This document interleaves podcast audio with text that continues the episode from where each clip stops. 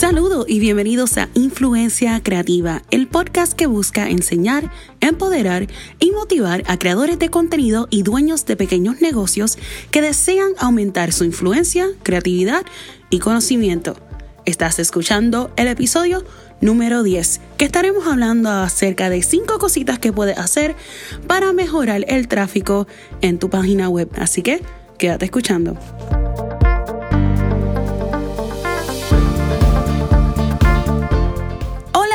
Saludos a todos. Espero que se encuentren súper bien. En el día de hoy vamos a estar hablando acerca de cinco cositas que ustedes pueden comenzar a hacer en sus páginas para poder aumentar el tráfico en las páginas de por sí. Así que voy a compartirles un poquito de mis experiencias y cositas que he aprendido a través del camino y espero que ustedes puedan entonces aprender de ella y ponerla en práctica. Así que comencemos.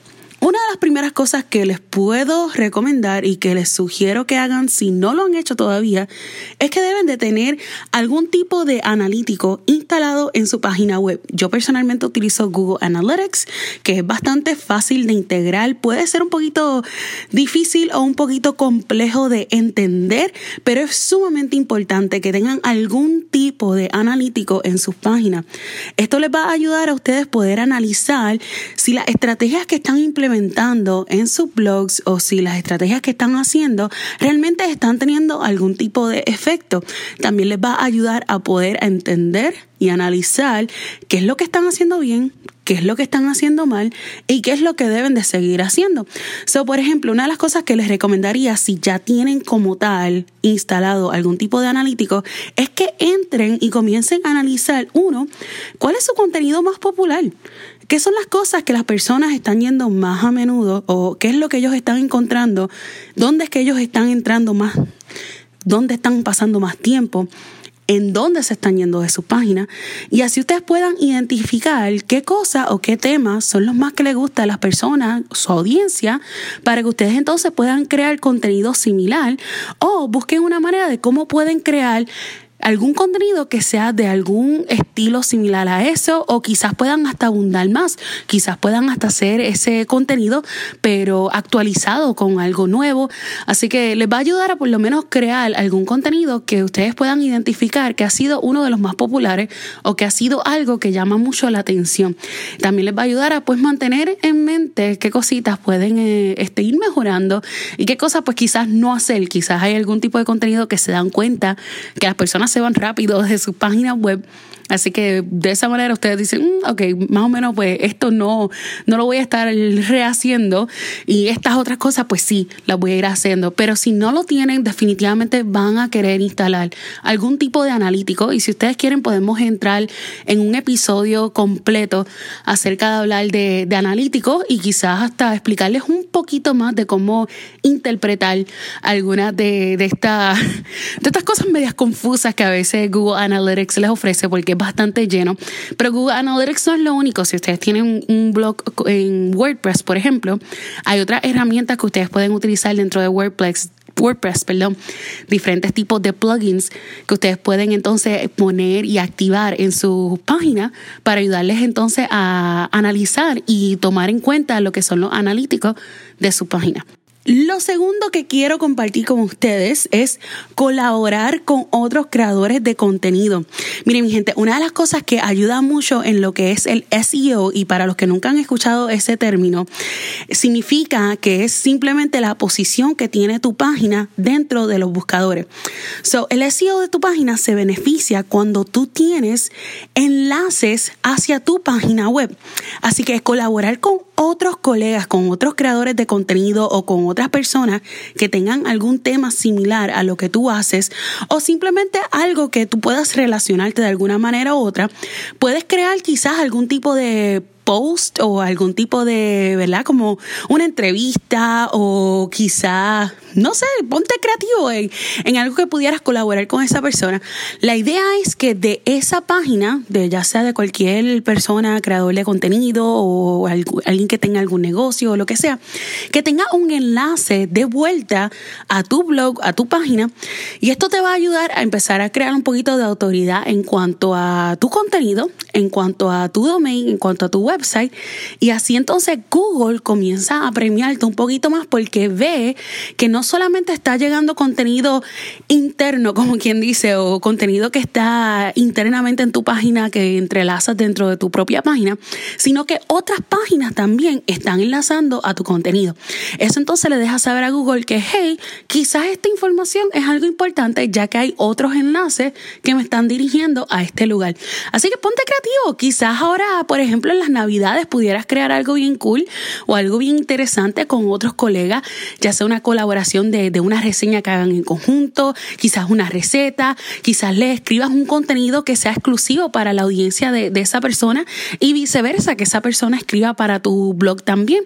Y así entonces pueden ayudar mutuamente porque crean enlaces el uno al otro para poder entonces ir aumentando su standing en lo que es SEO y así puedan aumentar su visibilidad en lo que son los buscadores en el Internet. Así que esa es una muy buena manera que pueden comenzar a traer un poquito más de audiencia.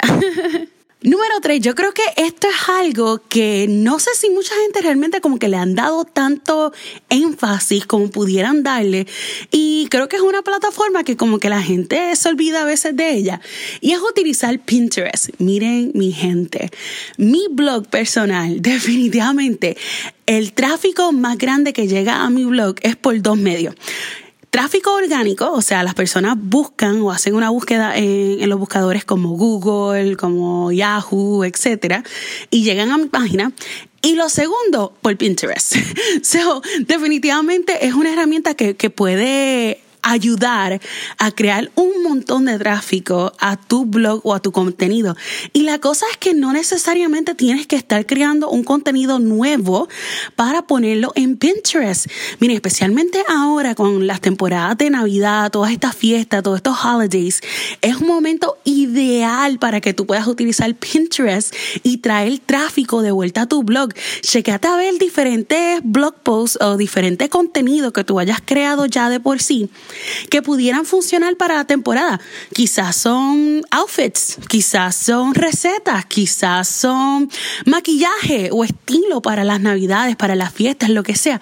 Identifica qué tú tienes, crea alguna gráfica y compártelo por Pinterest haciendo un enlace de vuelta a tu página a tu blog y vas a ver cómo comienza a la gente llegar a tu página web por medio de Pinterest. Definitivamente es una muy buena herramienta y puedes crear estrategias súper nítidas con Pinterest. Y yo creo que Pinterest pudiera ser otro tema exclusivo donde pudiéramos hablar de diferentes estrategias. Si a ustedes les llama la atención, me dejan saber para poder compartirlo con ustedes. Yo personalmente estoy ahora mismito en proceso de añadir cositas nuevas en, Pinterest a base de, de cosas que he encontrado y darle vida nuevamente a diferentes posts que había creado anteriormente. Así que es una buena manera de tú reciclar cosas que ya habías hecho y comenzar a traer mucho más tráfico orgánico por medio de Pinterest hacia tu página web. Así que si no lo había explorado, definitivamente échale un vistazo a Pinterest porque la gente se pasa buscando y más ahora en la temporada de las fiestas y las navidades,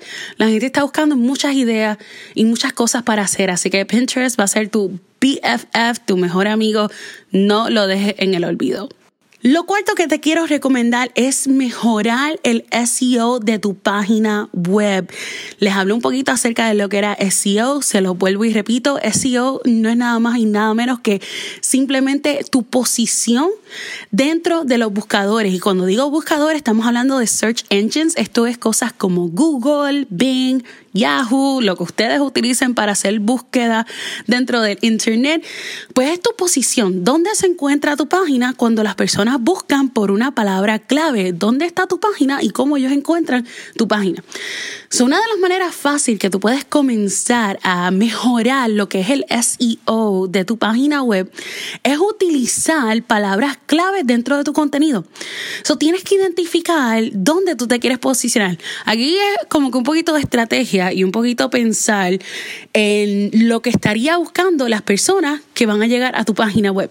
So, si yo sé que quiero hacer una receta de Navidad, pues definitivamente yo quiero utilizar en mi contenido y en el título de mi post o del contenido que esté creando, quiero entonces utilizar algo que diga recetas de Navidad Y más específicamente una receta en particular. Por ejemplo, hacer coquito puertorriqueño en esta Navidad.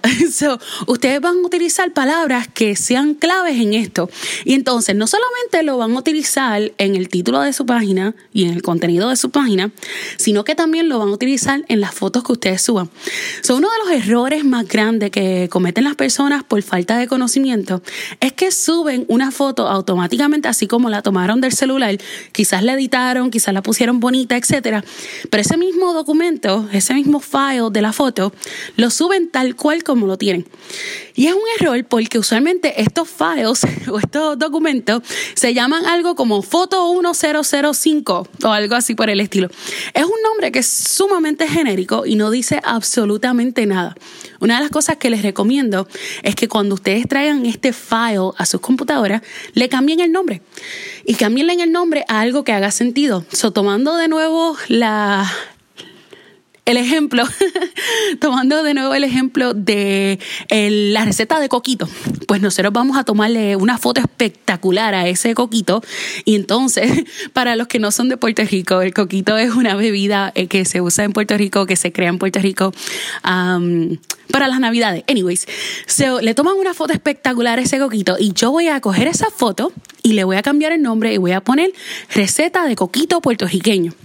So, le voy a poner el mismo nombre que estoy utilizando a través del contenido de mi página, el título, el resto del contenido, para así asegurarme que cuando las personas hagan una búsqueda de receta coquito puertorriqueño, ellos puedan encontrar la foto y puedan encontrar el blog post que yo estuve creando. No sé si están siguiéndome en lo que les estoy diciendo, pero es una estrategia en conjunto, no solamente dentro del contenido usar esas palabras claves, sino también utilizarlo en el nombre de la foto. Y no solamente en el nombre de la foto, sino que también en la descripción de esa foto. So, tomando por ejemplo, si ustedes tienen una plataforma de blog como WordPress, cuando ustedes suben una foto, tienen la opción de poner una descripción en esa foto con lo que se llama el alt tag, el ALT tag. Esto es el alternate, alternate text. Y aquí entonces ustedes escriben una pequeña descripción de lo que es esa foto. Aquí de nuevo utilicen sus palabras clave, utilicen lo que ustedes utilizaron dentro del título de su post o dentro del contenido, donde sea que ustedes quieren estar estableciéndose con esa palabra clave y lo escriben de nuevo en la descripción de su foto. Así que es algo que ustedes tienen que crear, este hábito de utilizar esa palabra a través de todo. Ahora, por favor, por favor, por favor, por favor Tampoco es que van a estar escribiendo cada otra oración. Receta de coco de coquito puertorriqueño, receta de coquito puertorriqueño. Créeme que no va a hacer nada de sentido. Aparte de que la gente va a decir, pero ¿por qué esta persona está escribiendo de esta manera? ustedes tienen que ver cómo la hacen de una manera natural, que se vea natural y que entonces puedan incluir eso dentro de su contenido. Así que más o menos eso es una pequeña estrategia, ¿verdad? Que ustedes pueden utilizar para mejorar el SEO de su página que definitivamente si ustedes crean este hábito y esta costumbre a través de todo el contenido que ustedes creen en sus páginas, esto va a ayudar a aumentar el tráfico que va a ir llegando a sus páginas de manera orgánica, o sea que las personas van a buscar esas palabras clave en Google y van a aparecer o van a caer dentro de sus websites. Número 5, y algo que a veces lo dejamos desapercibido, y es que una vez nosotros pasamos por todo este trabajo de crear nuestro contenido espectacular, se nos olvida hacer que nuestro contenido sea fácil de compartir. So, si ustedes no tienen en sus blogs o en sus páginas este, algún tipo de plugin o algún tipo de herramienta que ayude a que la gente le dé share a sus posts, a sus fotos, a lo que sea, definitivamente es algo que ustedes van a querer analizar el tenerlo dentro de sus páginas. So, por ejemplo, en mi caso, yo tengo para que la gente pueda darle este, share a Facebook, a Twitter, a Instagram, a todo lo que se encuentre por ahí. Y también adición a eso, lo tengo fácil de que las personas puedan hacer un pin para Pinterest, para que ellos puedan guardar ese post para un futuro, ya sea que quieran leer la reseña luego, ya sea que quieran recrear un maquillaje, ya sea que quizás quieran no sé, este, hacer una receta, etcétera. Eso tienes que hacérselo fácil para que ellos puedan entonces compartir y guardarlo. Y dentro de eso mismo, cuando tú estés creando el contenido, siempre incluye algún llamado a la acción. So, esto es lo que llamamos un call to action. So, siempre invita a las personas a que comenten, eh, que compartan, que guarden esto para un futuro, etc. So, inclúyelo en tu conversación con tu audiencia para que ellos entonces tomen acción a base de lo que tú estás compartiendo o creando con ellos. Así que eso fueron cinco cositas que ustedes pueden comenzar a implementar en sus páginas. Los invito a que esta semana, yo sé que esta semana es semana de acción de gracia, pero si como yo están lejos de su familia y no van a estar realmente haciendo muchas festividades con su familia, les recomiendo que aprovechen quizás estos días libres del trabajo donde pudieran entonces aplicar un poquito de esto en sus páginas y les invito a que tomen unos minutos, tomen una hora, tomen, tomen un rato para poder analizar qué cosas de estas ya de por sí tú estás haciendo en tu página, qué cosas quizás pudieras implementar y qué cosas entonces pudieras mejorar y que lo pongas en práctica. Así que mi deseo para ustedes es que estas navidades puedan aprovechar cosas como Pinterest, que puedan entonces aprovechar palabras claves para que ustedes puedan comenzar a aumentar el tráfico a su página web. Cuéntenme. ¿Han utilizado algunas de estas estrategias? ¿Le ha funcionado? ¿No le ha funcionado? Me encantaría saber cuál ha sido su experiencia. Así que hablemos en los comentarios, hablemos en, la página para yo poder saber un poquito más de, qué cositas están, están aplicando y que les están funcionando. Si les está gustando estos podcasts, asegúrense en dejar su reseña, dejar esas cinco estrellitas en iTunes y dejar sus reviews en la página de Facebook también. Nos ayuda para que las personas puedan encontrar este contenido y que podamos entonces seguir compartiendo conocimiento para que cada uno de nosotros podamos seguir creciendo, aprendiendo y mejorando lo que va a ser nuestra creatividad y nuestra influencia. Espero que tengan una hermosa semana, feliz acción de gracia y hey, estoy muy agradecida por su vida y por estar aquí conmigo escuchando a Influencia Creativa. Así que los veo hasta la próxima ocasión. Chao.